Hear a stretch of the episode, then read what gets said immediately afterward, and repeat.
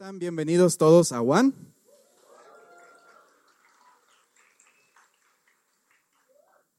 Esperen, esperen, esperen, ya. El camino está hoy em, y bueno, les manda saludos, está en Guayaquil, está trabajando el hombre porque necesita plata, no mentiras, está ahí en, algún, en un viaje de negocios. Y hoy tengo el gusto de verles a los tiempos, compartir con ustedes, veo muchas caras nuevas. Y hoy queremos hacer nuestra famosa semana del aquí y ahora. ¿Qué es el aquí y ahora? Son series que hacemos a lo largo del año en las que hablamos de temas en específico que creemos que son importantes para ese momento, en esa estación en la que está pasando Juan o estamos pasando nosotros. Y es como una serie dividida a lo largo de todo el año. Es un tema específico el que vamos a hablar hoy. Eh, así que conéctense conmigo. Yo a los tiempos igual estoy acá compartiendo. Y yo recién estuve de cumpleaños, así que estoy todavía en medio modo festivo, pasé, pasé comiendo, así que si ven que esto incrementó, no es coincidencia. Pero bueno, de hecho hablábamos hace un momento con una amiga que hay mucha gente que cumple en noviembre y creo que es porque fuimos los que fuimos concebidos en San Valentín. Esos somos los de noviembre, así que bien ahí, bien mis papás, cacho. Justo estaba, estaba, me festejaron con unos amigos que, que ya había pasado el fin de semana, me llamó el Camilo y todo. Y pensando en todo esto, me acordé de, de, la amistad, que, que, es creo que la base muy grande aquí en Juan, que tenemos muchos de nosotros. Creo que nadie aquí viene solo, todos venimos con nuestros amigos. Me acordaba de mi amistad con el Cami. Y de hecho este mensaje que les voy a compartir hoy, ya lo había compartido hace un, hace par de años aquí mismo en Juan, pero yo sentía mucho en mi corazón como volver a tomar este tema porque el, tema que voy a hablar hoy es amistad. Y creo que es porque es súper, súper, súper importante entender cuál debe ser una amistad con propósito y que la amistad sea la base de cualquier relación que tú y yo tengamos. Quiero que vean un par de fotos que me saqué por ahí guardadas del baúl de los recuerdos, unas que tengo ahí con el Camilo quiero que las vean. ¿Fotos? Miren esa ahí, los dos chamos. Esta foto es de hace unos 6, 7 años más o menos. Vean ahí criando barba recién los dos, con más pelo. O sea, miren esa ahí, esa chuta, esas fachas con pelito medio largo atrás, imagínense. Y, me acordaba de algunas cosas que he pasado con el Camilo. Sí sabían que yo le caía mal al Camilo. O sea, porque hace muchos años él era el típico cristianito bueno de la iglesia, que obedecía todo, que hacía todo lo que le decían. Y yo era un sinvergüenza. Bueno, creo que sigo siendo un poquito, pero... Entonces yo le, yo le caía mal porque decía, ah, chuta, este siempre está ahí haciendo lo que le da la gana, yo siempre me porto bien y todo. Y es como que ahora, bueno, él, se ha bajado un poquito, yo me he subido y como que ya nos hemos equilibrado. Y miren esta foto actual, esto fue recién, fue en los, fue en los bautizos que tuvimos, ahí está el Juanfer y la Liz, nuestra fotógrafa, y, y bueno, sí veo menos pelo, más barba, más barriga, y así pasan los años, y tal vez viendo estas fotos quiero que pienses en ese amigo, en esa amiga que tú tienes, tal vez ese, ese brother, ese ñaño que, con el que tú has compartido ¿Y por qué te quiero hablar de todo esto? Porque nuevamente, la amistad es la base de toda relación. Si tú quieres tener relaciones fuertes en, en, todos los aspectos de tu vida, sea en una iglesia o sea en tu trabajo o en tu familia, siempre la amistad es la base, es el fundamento para que todo funcione bien. No tomemos en poco lo que significa una amistad. Y en este, en este caso, Jesús también es nuestro más grande ejemplo porque Jesús fue una persona como tú y yo, normal, que vino a la tierra como humano, pasó todo lo que tú pasamos como humano, que, entiende lo que tú y yo pasamos, y asimismo es una persona que hizo amigos, que, que entendió el valor de la amistad. Y hoy te quiero hablar de seis principios que yo considero que son como lo más importante para tener buenas amistades. Así que vamos a ver el primero de ellos y es hablar, conocer la verdad. ¿A qué me refiero con esto? Quiero que veamos el siguiente versículo, Marcos 1 del 9 al 11. Vamos a hablar todos los ejemplos con Jesús, de lo que él hacía cuando él estuvo en la tierra. Dice, en esos días llegó Jesús desde Nazaret de Galilea y fue bautizado por Juan en el Jordán. Enseguida, al subir del agua, Jesús vio que el cielo se abría y que el Espíritu Santo bajaba sobre él como una paloma. También se oyó una voz del cielo que decía, tú eres mi hijo amado, estoy muy complacido contigo. En otra traducción nos dice, en quien, mi hijo amado en quien tengo complacencia. Jesús antes de, y, si tú lees la historia de los evangelios, antes de él empezar nada, antes de él tener sus discípulos, de conocer gente, de empezar a hacer todo lo que le denominamos su ministerio, él lo que hizo fue bautizarse. Y más allá del contexto del bautismo, aquí hay algo muy rescatable que yo, yo aprendí hace muchos años, y es que antes de empezar nada, él entendió quién era. Él entendió que él era un hijo de Dios, que su padre le amaba y que Dios estaba agradado de él.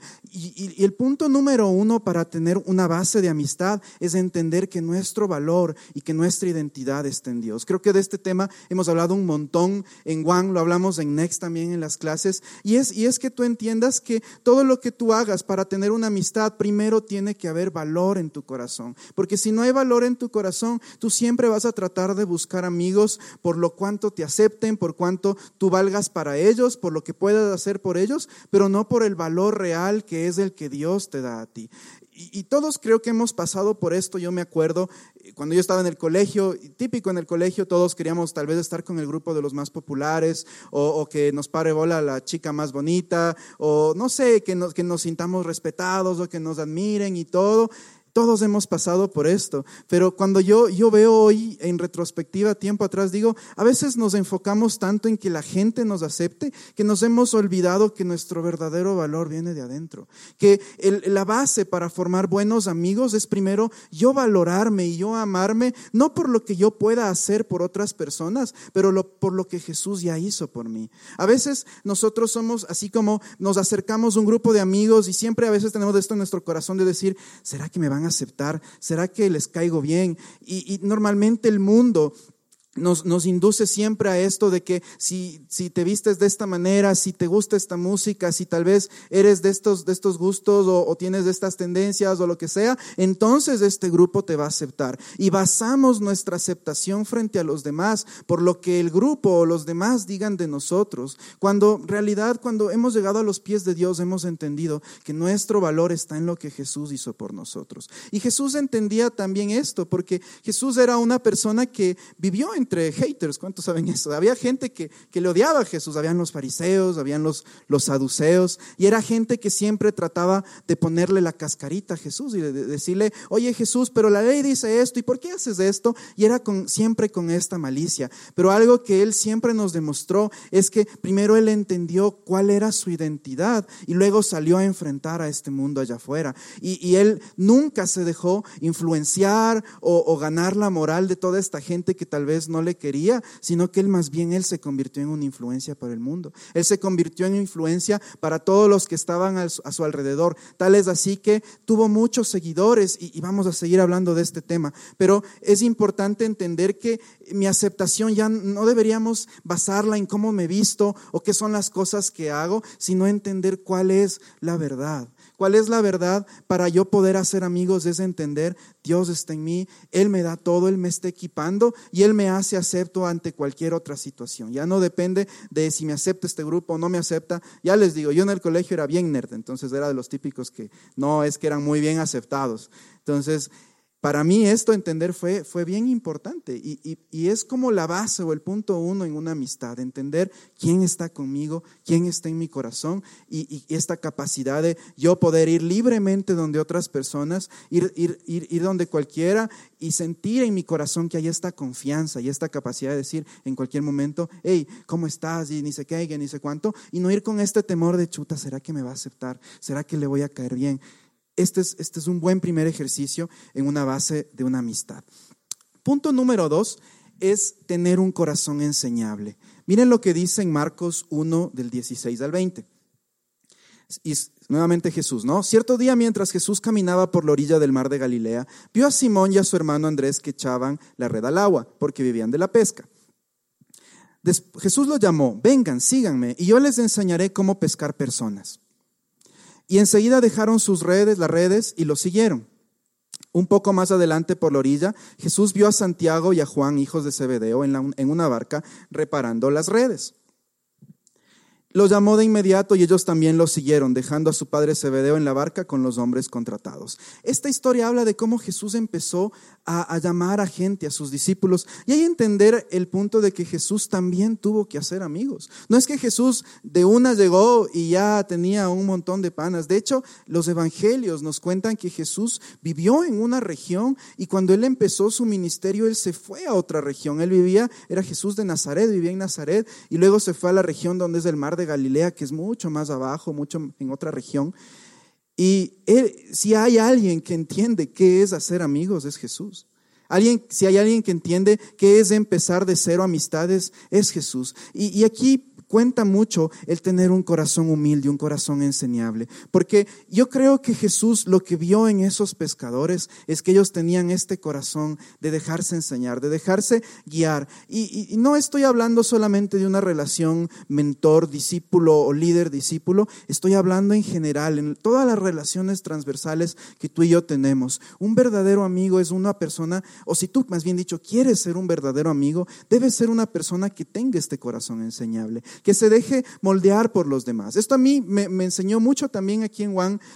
Yo el Camilo, yo somos tal vez de ya otra edad, más mayorcitos. Y ah, la mayoría de acá, por ejemplo, que hemos hecho amigos, son menores a nosotros. Y, por ejemplo, a mí al comienzo, esto sí me costó en Juan, porque cuando yo llegué eran como ahí los, los menores, la Natir, Sebas, algunos les conocen. Y yo era como, estos chamos, ¿qué me van a estar ahí enseñando a mí, papá? y es chistoso porque a veces las mejores lecciones y los mejores ejemplos yo he aprendido de ellos, de gente menor a mí. Y es como un chirlazo a veces de humildad que Dios me da y me dice, nunca dejes de aprender. Nunca dejes de aprender del que está a tu lado, del que está a tu izquierda, a tu derecha, no importa la edad que tengan. Jesús también aprendía de sus discípulos, no era solamente el maestro y, ellos aprendían. De hecho, esta palabra discípulo a veces se le ha satanizado mucho como, ah, eres mi discípulo, obedéceme. No, realmente en el griego original, discípulo simplemente significa una persona que es entrenada. Y los discípulos o los amigos, porque nuevamente, más allá de ser un discípulo, eran amigos de Jesús. Había esta base de amistad en la que aunque la Biblia no nos, no nos relate, porque a veces la Biblia es muy puntual en cosas, pero yo me imagino que pasaron horas con Jesús haciéndole preguntas, me imagino estas largas noches tal vez en, en la orilla del mar, conversando con Jesús, contándole historias, diciéndole de dónde vienen, por qué, por qué han hecho esto, contándoles, no sé, de, de, de, decepciones amorosas o de sus familias, y Jesús contándole de cómo él era de joven, qué hizo, qué hacía compartiendo tiempos con los discípulos y mostrando nuevamente este corazón enseñable. Y esto a veces nos pasa en, muchos contextos. Por ejemplo, justo el, día de hoy, eh, los que ustedes saben, yo trabajo en, el sector público y entró un compañero nuevo y, mandó ahí un mail bien, bien gilazo. O sea, no, no sabía lo que estaba poniendo. Y, yo podía tomar esta actitud de, de responderle como pana, o sea, por Dios, anda a leer antes de escribir un mail y todo. Pero nuevamente recordaba esto de corazón enseñable, corazón de humildad. Y aún con él le decía, no, no, y, le, llamé, le escribí, le dije, oye, ve esto, tienes que hacer así, así, así, así. Y él me dijo, ah, cierto, muchas gracias. ¿Por qué? Porque me acuerdo que yo también en algún momento fui chamo en esa empresa. Y yo también entré de Rey Junior, pásame papeles y no sabía nada. Entonces, es entender, mi abuelita sabe decir, la, la, vaca se olvidó de cuando era ternero.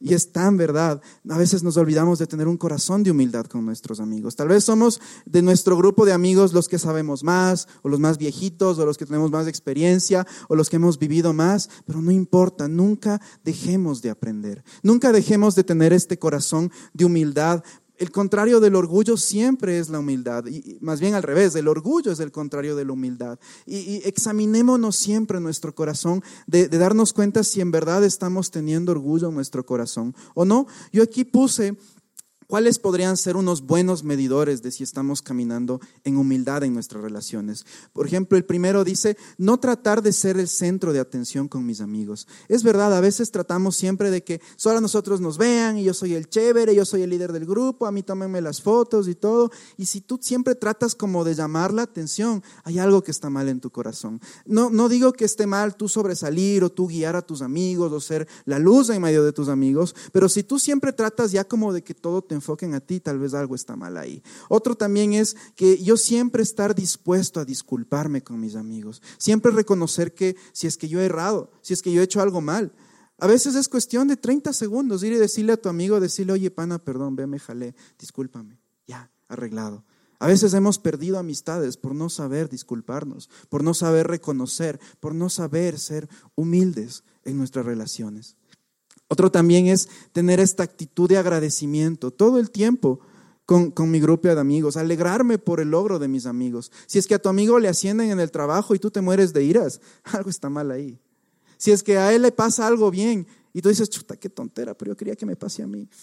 Hay que examinar ese corazón, tal vez no estás caminando en humildad. Y en esto todos estamos incluidos porque todos tal vez hemos pasado por esto. Y siempre es caminar en un corazón de humildad.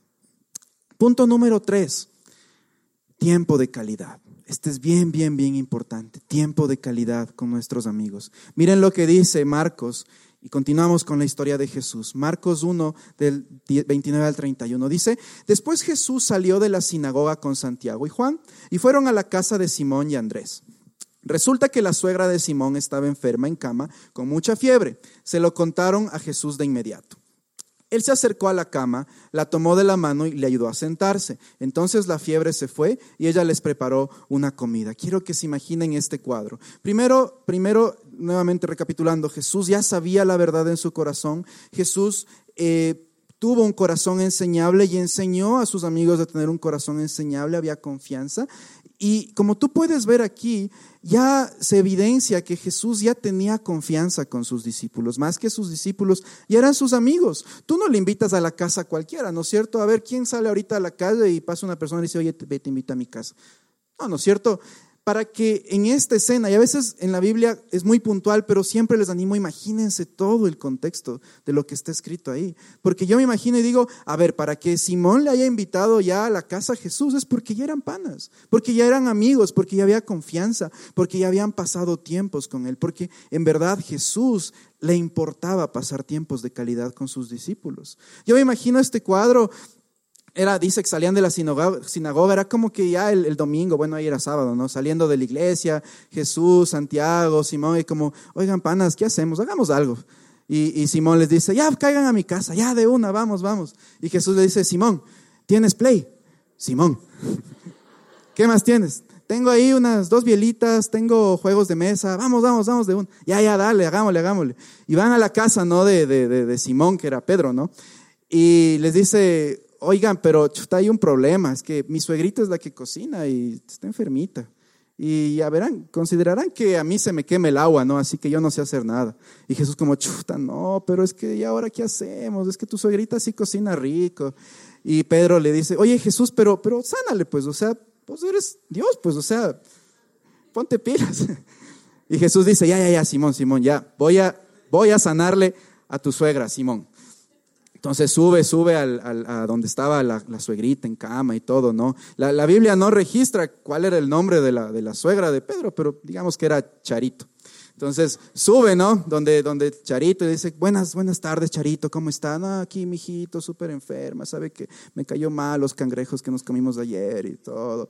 Chuta, vea, Charito, lo que pasa es que usted cocina tan rico que quisiéramos que, que nos, nos prepare algo. Sí, mijito, usted sabe que cuando yo puedo, sí. Vea, yo le voy a sanar. Sí, sí, por favor, yo sé que si usted me sana todo, yo, yo ese rato me bajo y les preparo. Y Jesús como, no se diga más sanada ese rato. Y la, y, la Biblia dice literalmente que la suegra se sanó y bajó y les preparó una comida.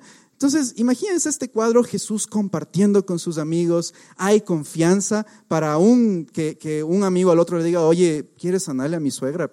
Y, y, todo esto a mí me refleja que Jesús daba un tiempo de calidad a sus amigos, denota confianza, denota amistad y, y sobre todo eh, un poco estudiando los evangelios, los expertos nos, muestran que las historias que son de sanidad o de milagros no son ni la mitad, ojo, ni la mitad de las historias que se narran de Jesús compartiendo con sus discípulos, de Jesús compartiendo con la gente. Porque no ha de ser coincidencia.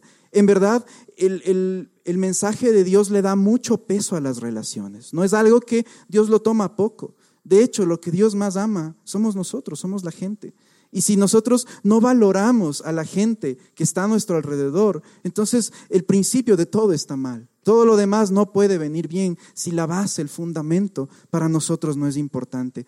Y, es este, este tiempo de construir amistades. No es solo de, hola, chao, sí, nos vemos y todo, que, que a veces es normal, tenemos mucha gente de hola y chao, pero en, en, la parte en donde tú y yo construimos relaciones, ahí sí somos intencionales. Las relaciones que se construyen no suceden de la noche a la mañana. Tú debes dar un tiempo de calidad a que esas relaciones suceda. Darte el tiempo de salir con esa persona que no ha salido. Yo me incluyo en eso porque a veces nuestras ocupaciones y el trabajo y la universidad y lo que sea, y, no vemos a esos amigos que quisiéramos verles más seguido. Pero yo te animo mucho, date el tiempo de ver a esos amigos o de ver ese familiar que le consideras igual tu amigo y que no le has visto.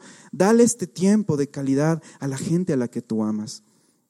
A veces nos enfocamos tanto en pasar en las masas o en el grupo, o, incluso Jesús, podemos ver en los evangelios, Jesús no solo pasaba obviamente con sus discípulos, él pasaba con las masas. Tenemos la famosa historia de Jesús dando de comer a los cinco mil. ¿Se acuerdan? Cinco mil personas, Jesús ahí con ellos.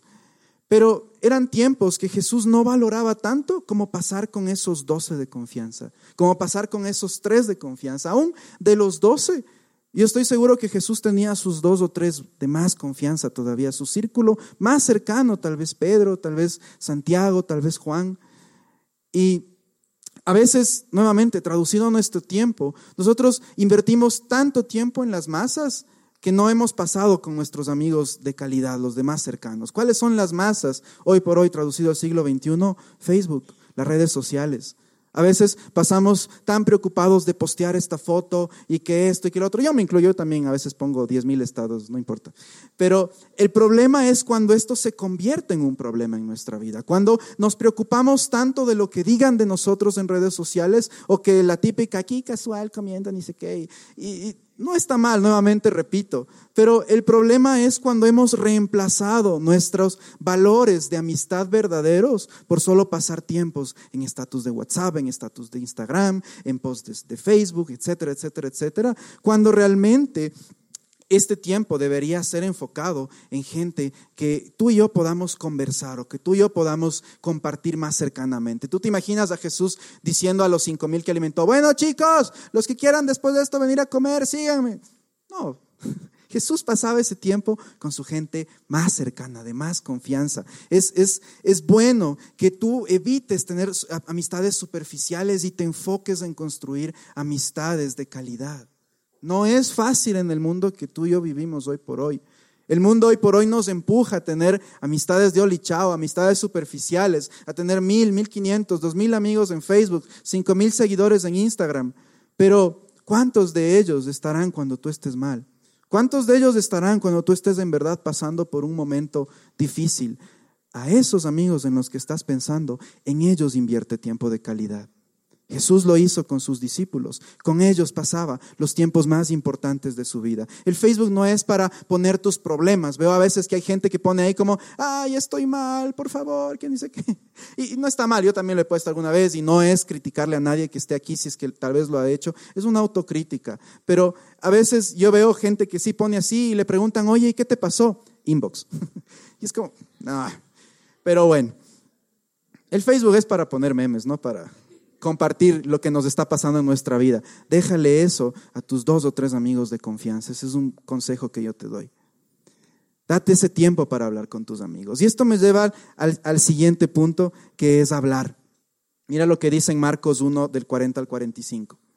Un hombre con lepra se acercó, se arrodilló ante Jesús y le suplicó que lo sanara. Si tú quieres, puedes sanarme y dejarme limpio, dijo. Movido a compasión, Jesús extendió la mano y lo tocó. Si quiero, dijo, queda sano. Al instante la lepra desapareció y el hombre quedó sano. Mira lo que dice aquí, ponle atención a esta parte. Entonces Jesús lo despidió con una firme advertencia. No se lo cuentes a nadie. En cambio, preséntate ante el sacerdote y deja que él te examine. Pero el hombre hizo correr la voz proclamando a todos lo que había sucedido. Como resultado, grandes multitudes pronto rodearon a Jesús, de modo que ya no pudo entrar abiertamente en ninguna ciudad. O sea, nuevamente quiero que te imagines este cuadro. Va él, está una persona leprosa, va Jesús, le sana y le dice, oye, pero no contarás, por favor. Y no es que Jesús era hecho el cargoso o que quería hacerse el interesante, sí, todo tenía una razón, simplemente era que Jesús en ese momento aún no quería darse a conocer abiertamente, estaba como empezando a, iniciar su ministerio. Entonces, era, todo tenía una razón de ser. Y le dice, le dice al leproso, oye, ve, no contará. Sí, sí, seguro, Jesús, yo no voy a contar a nadie, te prometo. Pero verás, sí, sí, sí, tranquilo por esta, Diosito, que no, no, no voy a contar a nadie. Y adivinen qué hace el leproso Shunshu. Va y cuenta, es como de un verso al otro. Y el leproso fue y contó a todos. Es como, chut. Y yo me imagino el leproso llegando, ¿no? Donde los amigos que sabían que era leproso. Buenas, ¿cómo están? Y todos, ay, no, el leproso, quita, quita. No, tranquilos, tranquilos. Ya me sané, ya me sané. Vean, vean, toquen mi dedo, ya no se cae. Y todos como, oh, ¿quién te hizo eso? Jesús, fue ese que está allá. Y el leproso la fregó. Y traduciéndolo a veces a nuestra, a nuestra realidad, ¿Cuántas veces nos ha pasado que un amigo viene y nos cuenta algo y te dice, oye, te quiero contar esto, pero en cortos verás? Ya, ya, sí, tranquilo, no voy a contar. Y te cuenta y vos después vas donde otro amigo y le dices, oye, ni sabes lo que le pasó a fulanito, pero en cortos verás, te cuento. Ya, ya. Y luego esa persona va donde el otro y dice, oye, pero en cortos verás, verás que no puede pasar de ti. Sí, sí, tranquilo, no, no, de aquí no sale. Y de pronto el en cortos se extendió por todo Juan. y lo que se convirtió fue en un chisme. Y ese es el punto que quería llegar. Es tan importante cuidarnos del famoso chisme. Y es tan fácil caer en esto, es tan fácil caer en esto de que viene alguien, te cuenta, yo reproduzco y todo, y a veces no lo hacemos por mal, hay la típica, y oye, cuenta, cuenta para orar. Pero nuevamente, caemos en el chisme, caemos en, en empezar a divulgar. Y a mí me encanta lo que dice un versículo de Eclesiastés que yo les traje hoy, Eclesiastés 3.1 y 3.7, mira lo que dice. Hay una temporada para todo, un tiempo para cada actividad bajo el cielo. Un tiempo para rasgar y un tiempo para remediar, remendar, perdón. Un tiempo para callar y un tiempo para hablar. Un tiempo para callar y un tiempo para hablar. Y en estos momentos, en cuando alguien viene y te cuenta ahí, oye, ni sabes, la fulanita está embarazada y, si de ese man que se viera otro día. Tiempo de callar. Es, es algo que cuando a ti venga un chisme, tú deberías ser como la barrera, de ti no debería pasar, debería ser como escuchar llover, no debería pasar de ti. Pero asimismo hay tiempos donde tú debes hablar. Si es que alguien viene y habla mal de un amigo tuyo que tú le conoces y sabes que lo que están hablando está mal, es tiempo de hablar y decirle, oye, no te permito que hables de eso de mi amigo, porque yo sé cómo es él y lo que tú estás diciendo es mentira. No, Ramiro, ¿cómo vas a decir eso? No, no, Diosito no ha de querer. Sí, tienes que defenderle. ¿Cuántas veces mis amigos a mí me han defendido cuando alguien ha hablado mal de mí? Y yo he hecho lo mismo por mis amigos, incluyendo el Camilo. ¿Cuántas veces han hablado mal de nosotros? Y Muchas veces nosotros erramos en escuchar que hablan mal y quedarnos callados. Para el chisme tienes que quedarte callado, pero cuando alguien venga en contra de alguien a quien tú amas, defiéndele. Es tiempo de hablar en ese momento. Y esto, y esto a mí me encanta porque a veces no entendemos cuándo es un chisme y cuándo no es un chisme. Justamente la otra vez vi en, redes sociales, para que vean que si sirven las redes sociales, había el famoso, eh, los tres filtros de Sócrates para darnos cuenta si es que algo es un chisme o no. Y decía que el primer filtro es si lo que me vas a contar es verdad. Tal vez ni el que te cuenta sabe si es verdad o no. El segundo filtro es lo que me vas a contar es bueno de esa persona. Muy probablemente no, lo más seguro es que no. El tercer filtro es, ¿me sirve de algo lo que tú me estás contando? Probablemente tampoco. Entonces normalmente lo que me vengan y me cuentan es como que, brother, ve, a mí no me, no me cuentes esas cosas. Es un buen consejo que yo te doy. Quiero hablar del famoso bullying, en el que muchas veces todos caemos, me incluyo yo también. Que unas personas me decían, hoy vos vas a hablar de bullying. Sí, yo voy a hablar de bullying.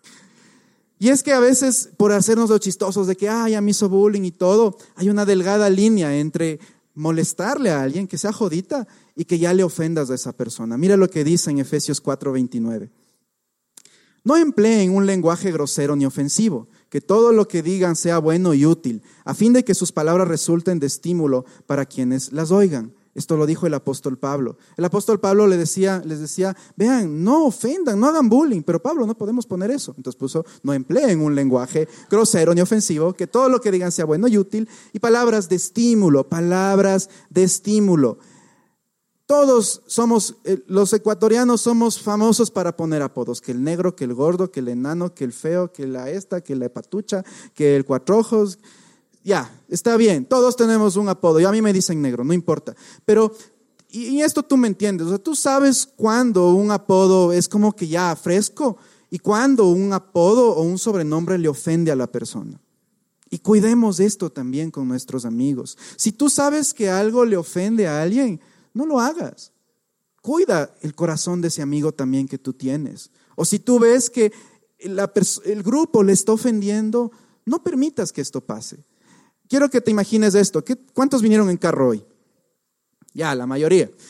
¿Qué tal que yo salgo hoy, ¿no es cierto? Cojo, cojo la, llave de mi carro, saco, pongo tu carro y le rayo todita la puerta del carro. ¿Qué me harías? O sea, el más tranquilo me mete un quiño, ¿no es cierto? Estoy vandalizando tu carro. Legalmente hablando es, es vandalizar propiedad privada. Y cuando nosotros ofendemos o herimos a nuestros amigos, es prácticamente como si estuviéramos vandalizando la propiedad de Dios, porque ellos le pertenecen a Dios. Es cosa seria. No, no es así nomás. Cuando, cuando tú y yo herimos a propósito a alguien, estamos vandalizando esa, esa vida, esa alma que le pertenece a Dios. Tú no puedes saber el impacto que alguna jodita o alguna broma o unas palabras puedan tener en una persona. Y nuevamente yo me incluyo en esto porque yo a veces soy bien jodón y luego me doy cuenta y digo, chuta, creo que me pasé. Y, y en verdad es, es como un consejo que yo primerito me doy y les doy a ustedes. Cuidémonos de, de pasarnos de esta línea de la broma a la línea de la ofensa. En esta parte de hablar. Punto, penúltimo punto, transparencia. Seamos transparentes con los demás. Nuevamente vamos a Marcos 17, Marcos 14, perdón, 17 al 18. Dice, por la noche Jesús llegó con los doce. Vamos a ver, esta parte es la última cena. Mientras estaban a la mesa comiendo, Jesús les dijo, les digo la verdad, uno de ustedes que está aquí comiendo conmigo me traicionará. Quiero que nuevamente se imaginen este cuadro. Hemos pasado porque Jesús conoce la verdad, Jesús tuvo un corazón humilde con sus discípulos, Jesús pasó un tiempo de calidad con ellos y están en la última cena, están entre los momentos ya finales con Jesús. Yo me imagino, a veces los cuadros del centro nos pintan a un Jesús todo serio ahí, o que, está todo así sosteniendo la copa, pero yo imagino que en verdad pasaron un tiempo tan chévere con sus discípulos ahí chileando, que, que la musiquita, que el jazz, que un vinito, que por ahí los bocaditos, hasta que esté, y todo. Y, y están en ese momento tan chévere y Jesús les dice como, disculpen, pero uno de ustedes me va a traicionar. Y todos empiezan como, yo me imagino el momento tan incómodo que pudieron haber sentido los discípulos al, escuchar que Jesús les confrontaba algo tan feo, que le diga, uno de ustedes me va a entregar, me va a traicionar, me va a virar, me va, me va a cachetear en la cara por, por traicionero. Es como que tú salieras con tu grupo de amigos y estás ahí todo en la chacota y todo feliz y todo, y de repente le dices a uno, oye, eres feo. Y el otro se queda así como, y hasta la música se para y todos se quedan así. En serio, sí, loco momento incómodo de la vida. Y, yo me imagino igual aquí Jesús, momento incómodo, pero ¿por qué? Porque Jesús era alguien que era transparente con sus amigos, que nunca ocultó la verdad. Y esto traducido a nuestro tiempo es que igual aprendamos a ser transparentes con nuestros amigos, que si tú sabes que ese pana tuyo está pasando por algo, díselo, no te quedes callado. Yo, a mí, yo no sabes cuántas veces agradezco que mis amigos, incluyendo el Camilo, me ha dicho, ve, pana, esto que estás haciendo está mal. No estás, estás, estás en drogas o lo que sea, no literalmente, ¿no? Pero ve, esto estás mal. A veces necesitamos una sobredosis de honestidad de esos dos o tres amigos de confianza. A mí me, gusta mucho este programa, el, el, X Factor o el Ecuador tiene talento o el America's Got Talent, porque no sé si le han visto este famoso, el Simon, si se acuerdan del Simon, el británico, que, que les, les, dice, you sucked at it, you were bloody terrible, y les, les, les acaba, ¿no? Y me encanta porque siempre al comienzo de estos programas van los que justamente no tienen talento, entonces cantan unas cosas horribles o la voz desastrosa y todo. Y si el Simon no fuera honestos, honesto con ellos, los manes creerían que tienen talento. A veces necesitamos un Simon en nuestra vida, en verdad les digo. A veces necesitamos alguien que nos diga, pana, estás mal. y seamos igual de transparentes con nuestros amigos. Jesús lo fue con sus discípulos y les dijo, panas, uno me va a traicionar. En otra ocasión le dice, Pedro le dice, no, Señor, yo voy a morir por ti, tú sabes, Jesús, yo, Tim Jesús, pana, vos me vas a negar. Así debemos ser con nuestros amigos. Siempre transparencia. Hay este término que se llama accountability en inglés, que traducido sería como poder explicar nuestras acciones o ser transparentes con nuestros amigos. A veces necesitamos este amigo a que le podamos incluso contar nuestras luchas, que pueda orar por nosotros, que sepa por lo que estamos pasando. Para mí el Camilo es uno de ellos, en el que yo a veces le cuento algo que está pasando y no tengo vergüenza porque soy transparente con mi amigo. Nuevamente, no te estoy diciendo que publiques tu vida en redes sociales para que tus 500 amigos sepan por lo que estás pasando. Hablo de esos dos o tres amigos de confianza que sabes que oran por ti. Y esto me lleva al punto número seis, el perdón. Una amistad camina en perdón. Mira lo que dice en Lucas 23, del 33 al 34. Cuando llegaron a un lugar llamado La Calavera, lo clavaron en la cruz, está hablando de Jesús, y a los criminales también, uno a su derecha y otro a su izquierda. Cuando Jesús, dijo, Padre, perdónalos porque no saben lo que hacen. Y los soldados sortearon su ropa tirando los dados. A mí me encanta este ejemplo de Jesús de que aún en el peor momento de su crucifixión, Él tuvo esta actitud de perdón con la gente que le, que le hizo esto. Y voy a pedir, por favor, que venga la banda, con esto terminaríamos. Y para mí mi lección del perdón, y esto tuvimos recién cito una serie en el reino, un, episodio en que el Camilo habló del perdón. Te animo mucho que vayas a los podcasts y lo escuches, porque entender el perdón es entender que aprendamos a ser vulnerables. Te decía hace un momento, si tú sabes que tú le has fallado a alguien, ve y pídele perdón. El perdón es la base de una amistad, porque siempre podemos fallar. Y me encanta una frase que dice un amigo, no, no, no siempre podemos ser perfectos, pero siempre podemos ser honestos.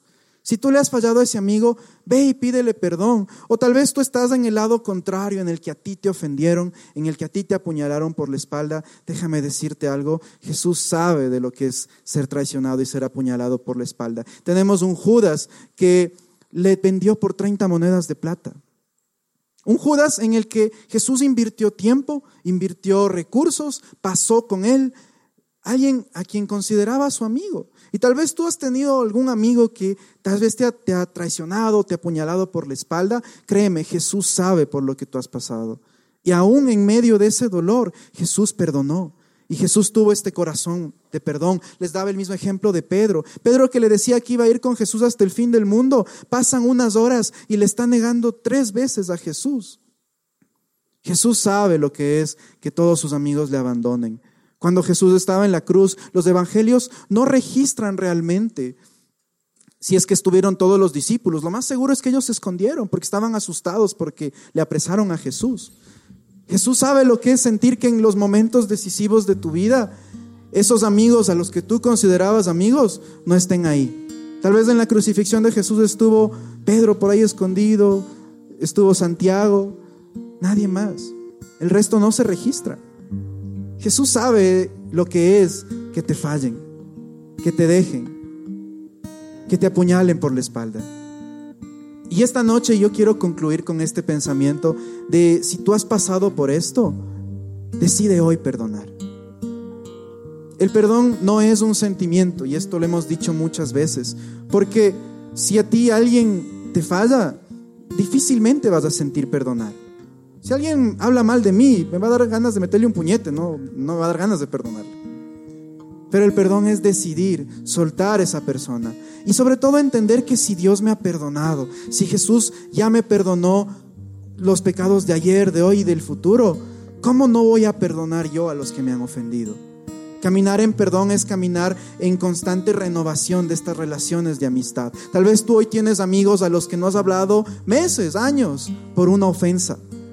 Y tal vez hoy Dios te está diciendo en tu corazón, oye, ¿por qué no retomas esa amistad? ¿Por qué no decides perdonar? ¿Por qué no le llamas a ese amigo por el que te ofendiste y, le traes a este lugar, de hecho?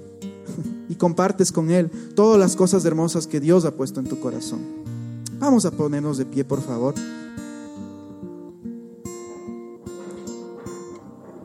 Y quiero concluir con una oración, porque Sabes, la amistad más importante, hemos visto algunos principios, hemos visto el principio de tener la verdad en nuestro corazón, de tener un corazón enseñable, de dar un tiempo de calidad a nuestros amigos, de ser transparentes y honestos y de saber perdonar. Pero sabes, el primer amigo con el que deberíamos hacer esto es Jesús es nuestra relación con Dios. Tal vez hoy vienes tú por primera vez y dices, yo no sabía que puedo ser amigo de Dios. Puedes ser amigo de Dios. Dios no está en contra tuya, Dios no está enojado contigo, Dios no está decepcionado contigo. Dios quiere ser tu amigo, quiere tener una relación contigo. Te lo digo yo que he pasado por momentos altos y bajos con Dios y no hay nada tan hermoso como caminar de la mano con un Dios que sabes que siempre está bien contigo, que siempre es tu amigo, que siempre está de tu lado. Y tal vez hoy el, ejemplo final es, perdónate a ti mismo, perdónale a Dios tal vez si sientes que Él te ofendió te falló en un momento de tu vida. Y retoma esta amistad con Dios. Retoma esta amistad con Dios, retoma esta amistad con amigos que tú tengas cercanos a tu alrededor y camina bajo estos principios que te vayan a ayudar mucho, mucho, mucho a construir relaciones con un propósito. Vamos a orar para terminar. Gracias Señor por esta noche. Gracias Padre por lo que hemos aprendido. Señor, hoy queremos primeramente darte gracias porque tú eres nuestro amigo, porque tú nos amaste primero y porque tú nos has dado todo, Señor. Padre, gracias porque hay personas a nuestro lado que cuidan de nuestra vida, Señor, y porque te pedimos que si aún hemos descuidado estas amistades, ayúdanos a retomar estas amistades y sobre todo, ayúdanos a retomar esta amistad contigo, Señor.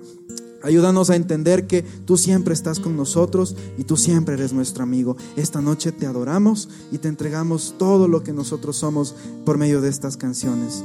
Vamos a adorarle al Señor y vamos a tener este tiempo con Él.